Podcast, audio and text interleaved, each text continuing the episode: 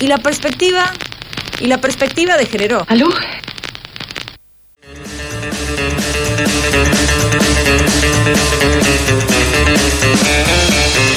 Nos estamos acercando a las 12 de la noche, la hora de las brujas, las brujas a las que rapaban y ahora nos rapamos por voluntad propia, ¿verdad? Y hay gente que se rapa, no se rapa, pero va y viene. ¿Usted dónde estuvo Estuve, el fin de semana? estuve el fin de semana en Mar del Plata, en MDQ, como se dice, en la ciudad de Balnearia, de acá de la provincia de Buenos Aires, porque hubo un conflicto muy grande con las trabajadoras sexuales.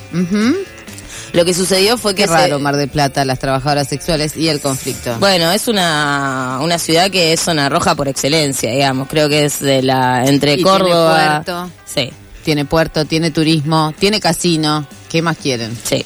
Eh, entonces hay un montón de zonas rojas eh, distribuidas por toda la ciudad en donde las trabajadoras sexuales se han organizado. Eh, hay trabas que están por un lado, hay trabajadoras sexuales cis que están por otro.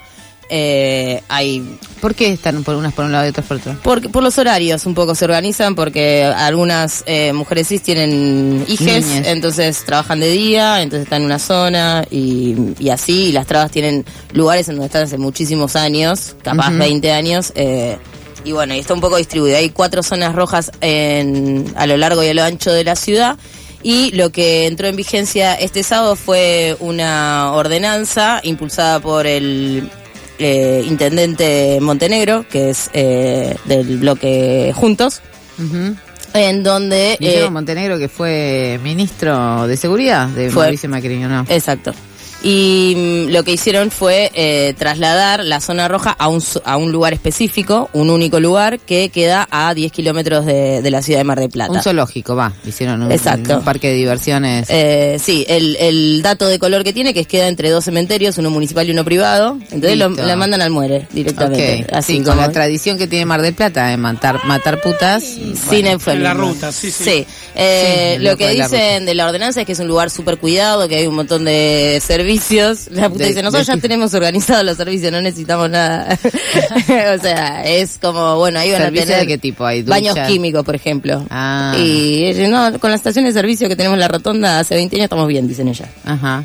Bueno, eh, estuve ahí y tenemos un- algunos testimonios eh, de ellas que tuvieron el sábado de la noche como el primer día en donde regía esta ordenanza, eh, yendo a sus lugares de trabajo eh, a manifestarse porque la policía obviamente no las dejaba trabajar.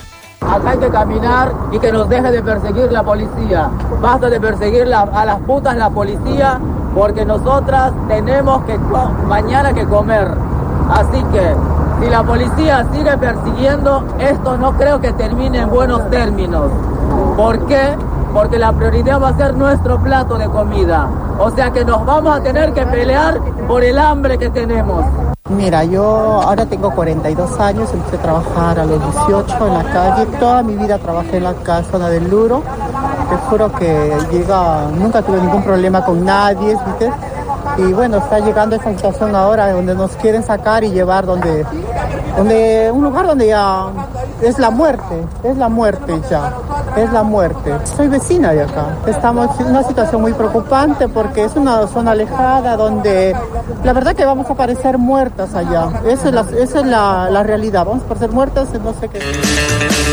Bueno, ahí reponiendo lo que decía, soy vecina, un poco es eh, la, la disputa que hay ahí de eh, les vecines que se quejan de la situación de que haya trabajadoras sexuales, pero la realidad es que los lugares en donde están ahora no son eh, lugares en donde haya casas. O sea, ellas se ocuparon de encontrar lugares en donde no haya frentes de casas. eh, y bueno, por ahora eh, la situación en Mar del Plata es esa. No pueden trabajar eh, en un lugar que no sea el que les asignaron. Es que, la verdad, acá lo que está más presente que nunca es la persecución histórica, policial, estatal, institucional a las trabajadoras sexuales que están en la calle y que como ellas dicen, se trata de un plato de comida, ¿no? Si este, si no, si no pueden trabajar en la calle, no comen y, y además, digo, si vamos a pensar en la en la prostitución, eh, digo, habría que pensar de qué manera regular, pero conversándolo con ellas, ¿no? A ver qué quieren, porque un taxi hasta la zona roja le lleva por lo menos este la, la mitad de lo que ganan en una noche. Sí, sí, ¿no? De- totalmente. de- Ellas contaban, son dos mil pesos de ida, dos mil pesos de vuelta.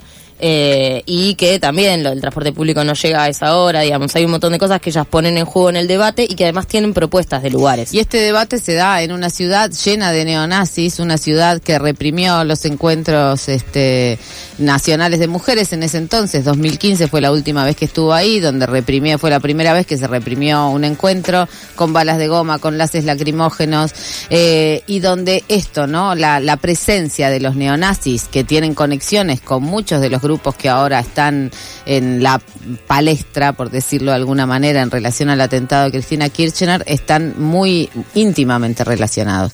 Así que Mar del Plata, sacate la careta eh, y habilita las zonas rojas que usan desde hace siglos este, las trabajadoras sexuales y deja de perseguir a los pobres, a las pobres. Bueno, nos vamos un ratito con los besos. ¡Qué temón! Temón la cascada de tu pelo enredado.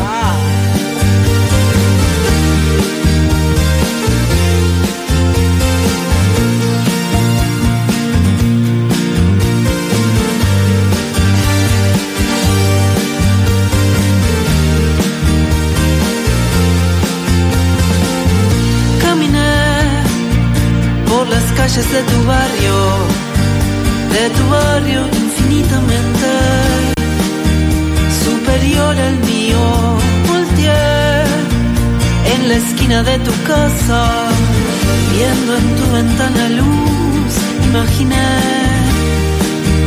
la cascada de tu pelo enredado, cayéndote sobre la cara, tras la luz enriquecida por mi tristeza se volvió ceniza.